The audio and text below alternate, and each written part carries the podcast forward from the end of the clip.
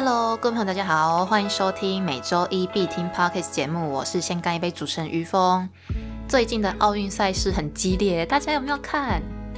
应该是星期六，对，星期六，因为我现在录音是星期日，是我昨天看的，所以是星期六。星期六的羽球男子双打，哎，打赢中国，哎，我们终于 终于在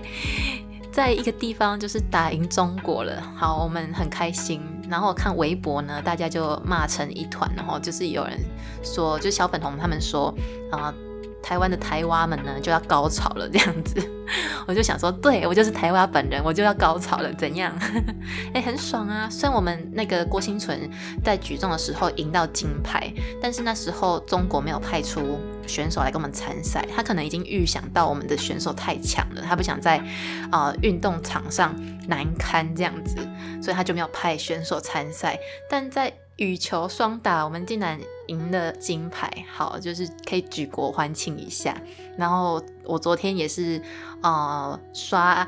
Instagram 刷到蛮晚的，因为我一直在看大家画的图。讲到画图，其实一开始他们在打，呃，应该八强的时候，我就大概觉得说他们可能会金牌，因为我看他们表现还不错。然后在四强的时候，我就笃定他们一定会金牌，因为我看他们杀印尼选手的那一场，哎，真的没在客气的，然后真的是他们得分之后还是狂杀，哎，就是速度之快，然后一直在杀球杀球这样子。我看他们自己的。就是采访也有讲到说，他们的策略就是拉开比分数，就算已经赢到一分，他们还是要尽量的把那个分数拉开，这样才不会让选手有机会追上来。这样，哎，我觉得这个观念蛮好的。对，然后我昨天就在刷 IG 嘛，看到很多。插画家，哦，就是也分享了他们的感动，然后我有 po 在我的 Instagram Story 上。那如果大家喜欢的话，也可以去追踪他们。我就是呃命名这场呃奥运赛事之后的插画呢，就办了一个算是呃 Instagram 上的奥运画廊吧。对我就给他的一个标签奥运画廊，然后我也会放在我的 Instagram Story 的精选里面。我大概会放。放到奥运结束在两个礼拜左右吧。那大家喜欢的话，也可以去点点看这样子。哎，里面真的画的都很棒哎。就我有挑一下啦，因为有些人的话，嗯，也不是说我不喜欢，就是那个风格其实大同小异。甚至其实一看就知道，有些人可能就是虽然也是画画，但他可能就是描图这样子，就用电绘板描图。但我觉得那也是一个不错的啊风格。只是这种风格呢，大部分。的人应该都会有的，所以我就挑了一些我觉得，哦，真的是画的很不错，然后有自己的风格的画家的画，然后分享给各位，然后你们再去点点看呢，也欢迎大家分享哦，哈，因为他们都画的很辛苦，我知道画画真的是不是一两天的事情，但我不知道为什么他们出图可以出那么快哦，因为我也想说我要画，我要画那个。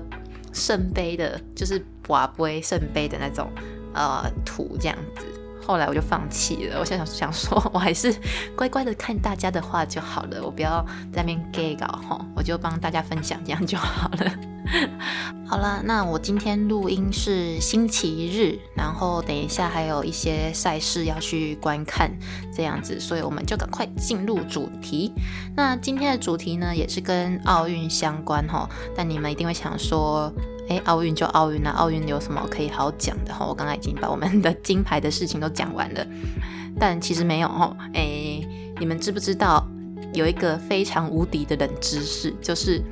奥运赛事之中呢，其实也比赛过艺术项目哦。因为说到奥运，大家可能都会很直觉的想到，就是每四年举行一次的一个运动赛事嘛。但其实，在一九一二年到一九四八年中间，总共有七届的奥运会中呢，艺术也列入项目之中哦。那奥林匹克艺术竞赛又称为缪斯的五项艺术竞赛，英文叫做。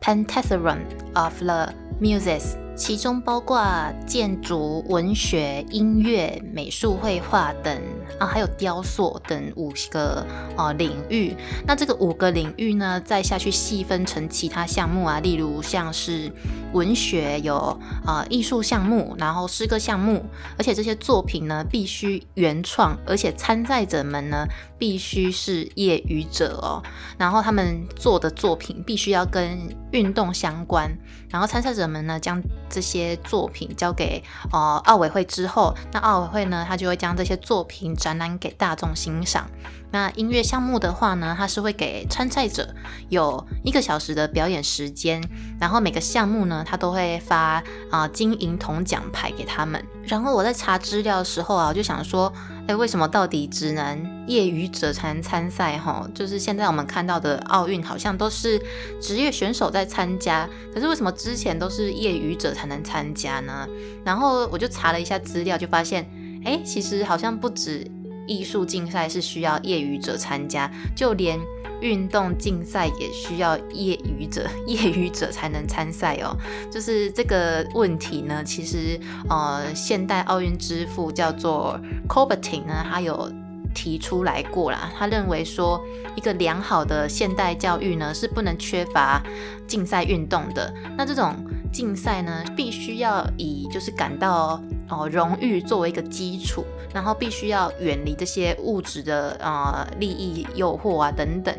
那职业者的话呢，就刚好跟这个理念是完全相反的嘛。因为职业者们他们是就是不断的练习运动，然后参加赛事，他们可以得到奖金，他们追求是财富，甚至这之后会带来很多像是代言啊等等之类的一些呃，应该算是隐性财富吗？对，那反而。在他们不断练习运动的项目之中呢，他们甚至会造成身体上的过度锻炼，而有一些消耗的状况跟受伤的状况。所以那个运动会之父 c o p e r t i n 呢，他就说过一句话，他说：“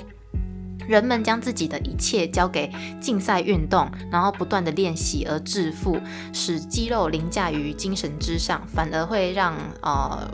人失去平衡，就是会破坏我们的人的平衡这样子。但业余的定义其实很难去拿捏耶，因为尽管就是在之前那个英国的业余体育联合会上呢，它其实有制定出一套标准，它是在一八六六年。的时候制定的，但蛮多参赛者也因为限制多，然后不去参赛等等，就或者是呃，他们参赛之后呢，就发现争议不断这样子，所以后来就为了让。奥运能顺利的活下去吼，其实，在一九九零年后，奥委会呢就将这个奥林匹克宪章就是修改了一下，就是把这个业余者才能参加的这个项目呢，就是废掉这样子。我想大家应该也蛮好奇，说为什么要将艺术列入奥运赛事中吼？但其实这要说到很久很久以前啊，就是刚刚说的那个。奥运的之父，奥运现代之父啊 c o b e r t i n 呢，他是在一八九四年创立了奥委会，然后他开始推动了现代奥运这个理念，这样子。他是一个法国的教育家，然后他一直很希望将艺术跟运动结合，那借由这个呢来实践啊，熏陶人的身体跟心理的理想，这样子。但其实中间都经历过非常多挫折啦，就是他这个要把。艺术列入奥运赛事中的这个项目，哈，它其实中间都一度办不成。那原因都是在像是哦财经费不足啊等等，或者是准备的时间不够这样子，而停办了这个艺术比赛。那一直到呃一九一二年呢，才在瑞典的斯德哥尔摩奥运才正式的呃把这个艺术竞赛呢列入奥运项目之中。那我来分享一个。小知识好了，应该算是一个非常冷门的小知识哈，应该也没什么人想要知道。就是，呃，艺术奥运到底要怎么评分呢？那我看了一下，其实资料不多，就是在艺术奥运的啊参赛模式上呢，跟我们的呃熟悉的运动赛事其实不太一样，就是他们是。将艺术家呢，他们是将作品送到奥运的比赛城市，然后在奥运的期间呢，他这个作品呢就是会公开展出，就例如像在博物馆啊，或者是艺廊展出这样子。那最后才由评审选出哦优胜者，然后这个主题呢都必须要跟奥运啊或者是运动相关的，而且规则上呃没有限制说一个人只能送一件这样，所以就很多。很多时候会发生，就是一个人可能在同一届获得的同一个项目的银牌跟铜牌等，或者是可能啊金牌啊，或者是铜牌是没有人啊得奖的，所以这个限制。其实没有太太明确，它只有限制说，嗯，是必须要业余者参加。那后来停办奥运艺术竞赛的一个原因哦，其实就是，呃，最初它的规定就是要跟运动相关之余嘛，然后也必须要是业余的身份才能参加。呃，而且艺术家们呢，他们可以同时报名许多竞赛，艺术竞赛。然后甚至他们可以跨领域的去报名体育竞赛，所以就可以看到同一个奥运会上就出现了啊文武双全的一个啊选手出现了，例如像是美国的 Venus，他在在啊他在不知道某年的时候啦，就是同时在射箭跟雕塑上呢赢得两面的奖牌，但对于这个规定就是没有实施的太过严苛，就是到底业余者。怎样算是业余者呢？他没有太严苛的去规定，哈，就变成，哦，后来就是有出现一些 trouble 了。例如，曾经就有专业人士，他就是参加的艺术竞赛这样子，然后就掀起了一阵热议。所以后来也是因为这样子，就是争议不断，就导致一九五四年之后呢，就奥委会就投票说，啊，我们就是。呃，之后就不办这个艺术竞赛了，我们就以展览为作为代替这样子。那其实这个艺术竞赛呢，也是因为有限制这个业余者必须参加的一个呃规定在，所以其实对于专业的艺术家来来说呢，他们是相当反感的啦，因为真的是限制多，而且又能又只能业余者参加这样，所以嗯，就变成后来就是大家也都。观看的次数没有那么多，因为大家可能就会觉得说是业余者的呃的话这样子，不是专业者的话，就导致于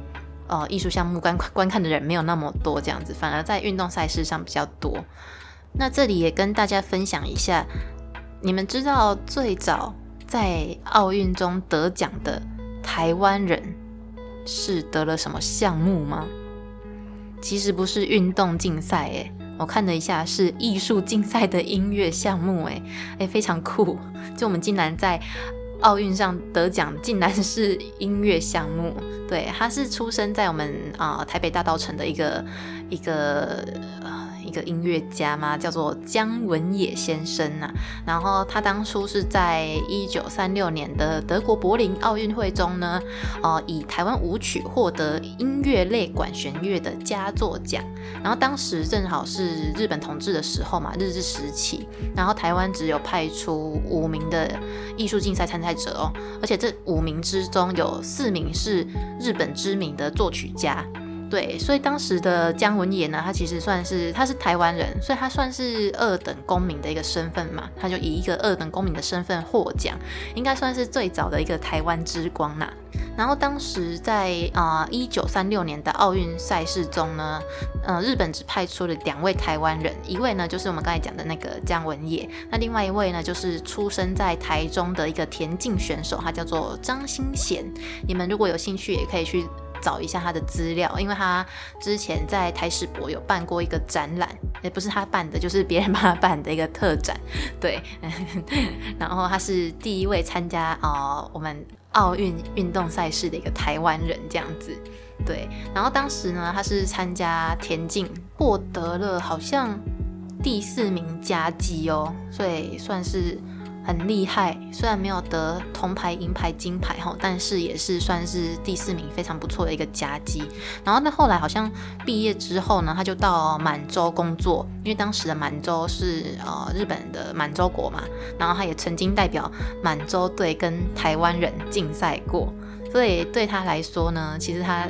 自己身份上的认同也是啊。蛮有趣的，因为后来日本战败后嘛，他就从满洲撤退回日本。他先回日本，然后在日本待一年之后呢，再退回来台湾。然后他在台湾也就是成立了非常多的哦运动相关组织，像是体育会跟田径会。然后后来台湾光复之后嘛，又加上那个国民政府来台之后呢，他也曾经代表过不同的国籍参赛过。所以对他来说，他身上看到蛮多就是身份纠结的。一块部分啊，就是也蛮酷的，曾经代表过不同的国家参赛过，那我都会搞混，说我到底是哪里人这样。对，好，那我再补充一个小知识好了，算是小小知识嘛。这其实也跟奥运相关呢，不知道大家有没有发现，就是你们不觉得为什么很多希腊的艺术品？或者是你们在看像是文艺复兴，呃，应该不是文艺复兴，因为文艺复兴是之后，应该算是呃荷马时期吧。对，很多的很多的希腊的艺术品都是以裸体作为表现的方式。你们有发现吗？像是雕塑品啊，都是一些裸体居多嘛。但这其实跟奥运也有相关。诶，其实一开始奥运在某段时间是有一个叫做裸体竞赛的哦。但在裸体竞赛之前，就大家都是围着一条那个叫做什么布啊，应该算是什么兜挡布吧，就是遮住重要部位这样子。然后就是在有一次的赛事之中呢，应该算是公元。公元前七百二十四年的第十五届奥运赛事中呢，有一名选手，他叫做 Osipus，他是来自呃莫加拉的一个选手。然后他在跑那个一百八十五米的赛跑之中呢，他不小心那个他的那个布吼就滑落下来了。然后当时呢，他也没有要去挡他，他就这样子。尽全力的跑完了全场，然后赢得了比赛，也得到了大家的喝彩，全场真的是为他欢呼。后来人们就觉得说，哎，裸体竞赛好像更能体现运动员们的体型，哎，就是这种健美的姿态就非常动人这样子。所以从此之后呢，就是运动员就开始不再穿着任何的服饰，就是呃 用那个裸体的面貌，然后出现在大家的面前上，而且他们裸体之余，他们还会抹。抹上那个橄榄油，哇，太棒了吧！抹上那橄榄油，不仅可以啊，他们是说不仅可以防止日晒啦，然后保护皮肤，然后也能衬托出就是他们古铜色的那种线条，有没有？然后就是给人一个呃，给观众一个美的享受，对。但也不是哦，每个比赛都可以裸体竞赛哦，对，没有那么喝康，有没有？但像是某些赛事，像是呃赛马，就是必须要穿着专业的服饰，因为他们有很多需要衣服来做呃比赛的一个动作，可能哪边要插件啊，什么什么之类的，或者是哦马的哪个东西要就是也要穿靴子嘛，可能怕会受伤等等。那这种艺术形式来表现哦人的裸体啊，然后或者是呃赞美人类的一些线条的这种观念哈，嗯，其实一直延续到古代罗马后期啊，但是在后期之后呢，就是由基督教统治的一个中世纪里面呢，基督教他们就认为说人类的肉体是。就是一切贪欲啊、罪恶的一个载体，那它是反上帝的，所以这些呃裸体的观念呢，就后来就是被禁绝了。但在现代，我们其实也可以看到许多呃裸体上的表现呐，在艺术上。那这是又是文艺复兴之后，他们为了就是重现当时荷马时期他们呃所展现的那个力与美的感觉嘛，所以他们在文艺复兴之后又崛起了一波裸体艺术这样子。那在现在的奥运赛事之中呢，我们大部分都看到就是还是穿着衣服的嘛。虽然我知道大家很想看裸体的哈，嗯，但是目前还是穿着 衣服的状态。但我觉得衣应该也算是现在现在在运动赛事中算占蛮一大部分的一个角色吧，因为它也是可以带给选手们一些胜利的助力啊。像是鞋子它有抓地力嘛，然后像是游泳的话呢，他们可能穿着衣服会减小他们的那个阻力吗？我不知道，甚至可能有些会减少那个风风力等等。所以现在衣服也是占蛮大的一部分。对我自己一个人。比起艺术竞赛，我是蛮希望恢复哦裸体竞赛的啦。不知道我是以一个艺术的角度下去看，还是以一个色情的角度下去看。